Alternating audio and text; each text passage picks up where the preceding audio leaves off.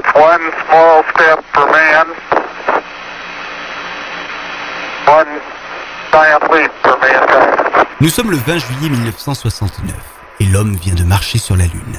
Mais dans l'ombre de Neil Armstrong se trouve une femme, une femme qui a tout fait pour que cet exploit puisse être possible. Aujourd'hui, laissez-moi vous raconter une petite histoire qui a croisé la route de la grande histoire. On va faire connaissance avec la femme qui a fait marcher l'homme sur la Lune, Margaret Hamilton. Ah oui. Hmm. Ça aussi. Merci de me rejoindre dans ce podcast de la petite histoire que vous écoutez sur toutes les plateformes de podcast du monde. Et si vous souhaitez nous soutenir, n'hésitez pas à aller sur iTunes, vous abonner, puis mettre les 5 étoiles à notre podcast et commenter un maximum. Rejoignez-nous d'ailleurs hein, sur le, le groupe Facebook de la petite histoire. Alors comme euh, vous le savez, le podcast de la petite histoire vous fait découvrir des vies, des vies originales, particulières, des vies insolites, uniques. Et dernièrement, on s'est intéressé à des personnages qui ont inspiré la fiction cette fois-ci, on va s'intéresser à une femme qui devrait inspirer la fiction. Il s'agit de Margaret Hamilton, une informaticienne américaine dont le travail a permis à l'homme de marcher sur la Lune.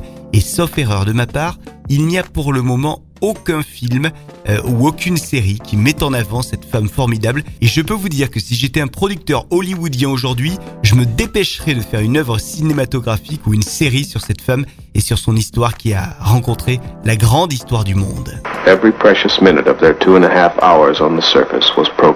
Nous sommes en 1936 et Margaret Hamilton naît aux États-Unis dans l'État de l'Indiana. Très vite, elle va se passionner pour les mathématiques. Elle choisit donc de s'orienter vers cette discipline et obtient sa licence en 1958. Elle a 22 ans. Deux ans plus tard, à 24 ans, elle déménage à Boston où elle décroche un poste dans un institut prestigieux, le MIT. Au sein du Massachusetts Institute of Technology, Margaret a pour mission de développer des programmes informatiques. Elle participe tout d'abord à des programmes de prévision météorologique, puis elle va collaborer au premier programme militaire de détection antimissiles.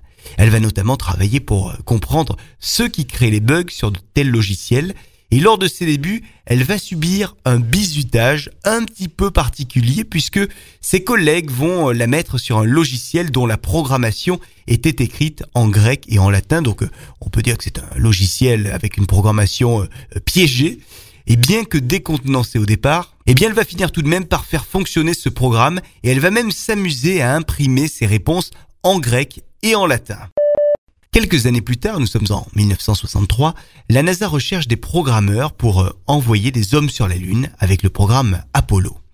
Margaret Hamilton postule donc et parvient à intégrer le laboratoire Draper du MIT, un laboratoire qui travaille sur la navigation dans l'espace et l'atterrissage sur la Lune.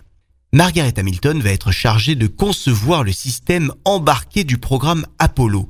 Pas toujours évident pour Margaret de s'imposer dans ce milieu très masculin et pas évident non plus de mener de front sa vie professionnelle et sa vie de famille. Margaret Hamilton est maman d'une petite Lorraine et il va lui arriver de venir au laboratoire avec sa fille. Mais cette dernière semble plutôt très contente hein, de voir sa maman travailler dans un tel environnement et elle va se mettre, Lorraine, à jouer aux astronautes sur le simulateur. Mais un soir, alors que sa maman Margaret Hamilton est en train de travailler, Lorraine touche des boutons pour s'amuser et va faire planter le système de simulation. Margaret s'en aperçoit et elle réalise que sa fille vient de sélectionner le P01 qui est le programme d'atterrissage, sauf qu'elle vient de le sélectionner alors que logiquement on était en vol. Margaret se rend compte alors de la fragilité du logiciel et elle alerte ses supérieurs sur la nécessité d'effectuer des modifications sur le programme. Mais on lui répond que cela est inutile puisque les astronautes surentraînés ne feraient jamais ce genre d'erreur. La réponse de la direction ne convainc pas du tout Margaret, qui va donc s'obstiner pour enfin obtenir gain de cause. Et d'ailleurs, elle a eu le nez creux, notre informaticienne, puisque c'est exactement cette erreur qui s'est produite lors de la mission Apollo 8 quelques temps plus tard. L'astronaute avait sélectionné par erreur le programme P01 en plein vol. Mais grâce au correctif apporté par Margaret Hamilton, les données de navigation purent être renvoyées à temps au module d'Apollo 8 et la trajectoire fut corrigée. Notre programmeuse va ainsi continuer de développer ses logiciels sur les programmes Apollo et elle va même parvenir à créer un système de priorisation des tâches. En 1969, Il est décidé dans un contexte de guerre froide que l'homme va marcher sur la Lune et c'est donc la mission Apollo 11 qui démarre.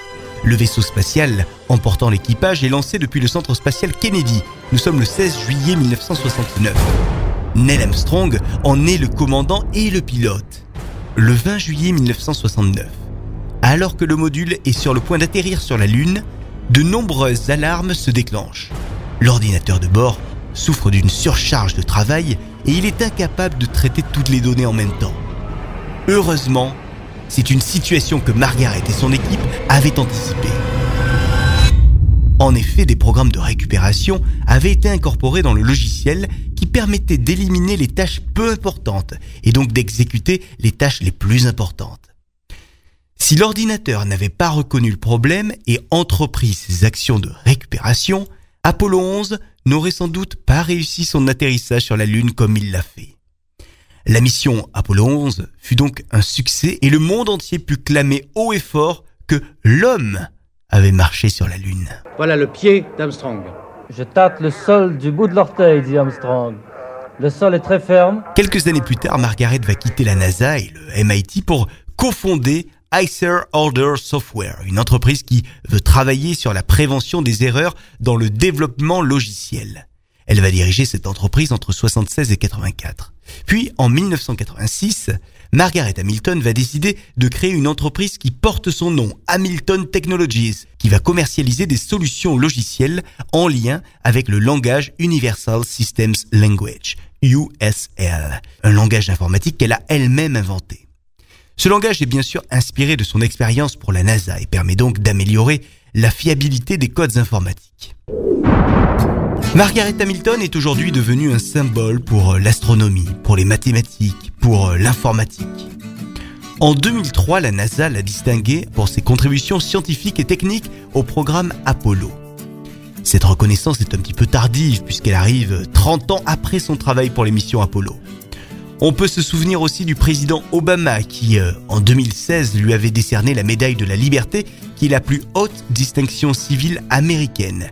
Barack Obama put dire que Margaret Hamilton était le symbole d'une génération de femmes méconnues qui avait permis d'envoyer l'homme dans l'espace. Three minutes before Armstrong and Aldrin touched down on the moon, Apollo 11's lunar lander alarms triggered. Red and yellow lights across the board. Our astronauts didn't have much time, but thankfully they had Margaret Hamilton. En plus d'être une icône scientifique, Margaret Hamilton est devenue une icône du féminisme. Un prix porte d'ailleurs son nom pour récompenser des femmes qui entreprennent dans le numérique.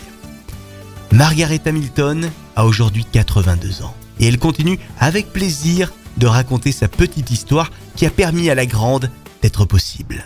Ah ouais. hmm. Quelle histoire ça aussi. Voilà pour cet épisode consacré à cette pionnière des logiciels. Si vous avez aimé, commentez, partagez et likez ce podcast. Prochain podcast le mois prochain sur l'ensemble des plateformes de podcast.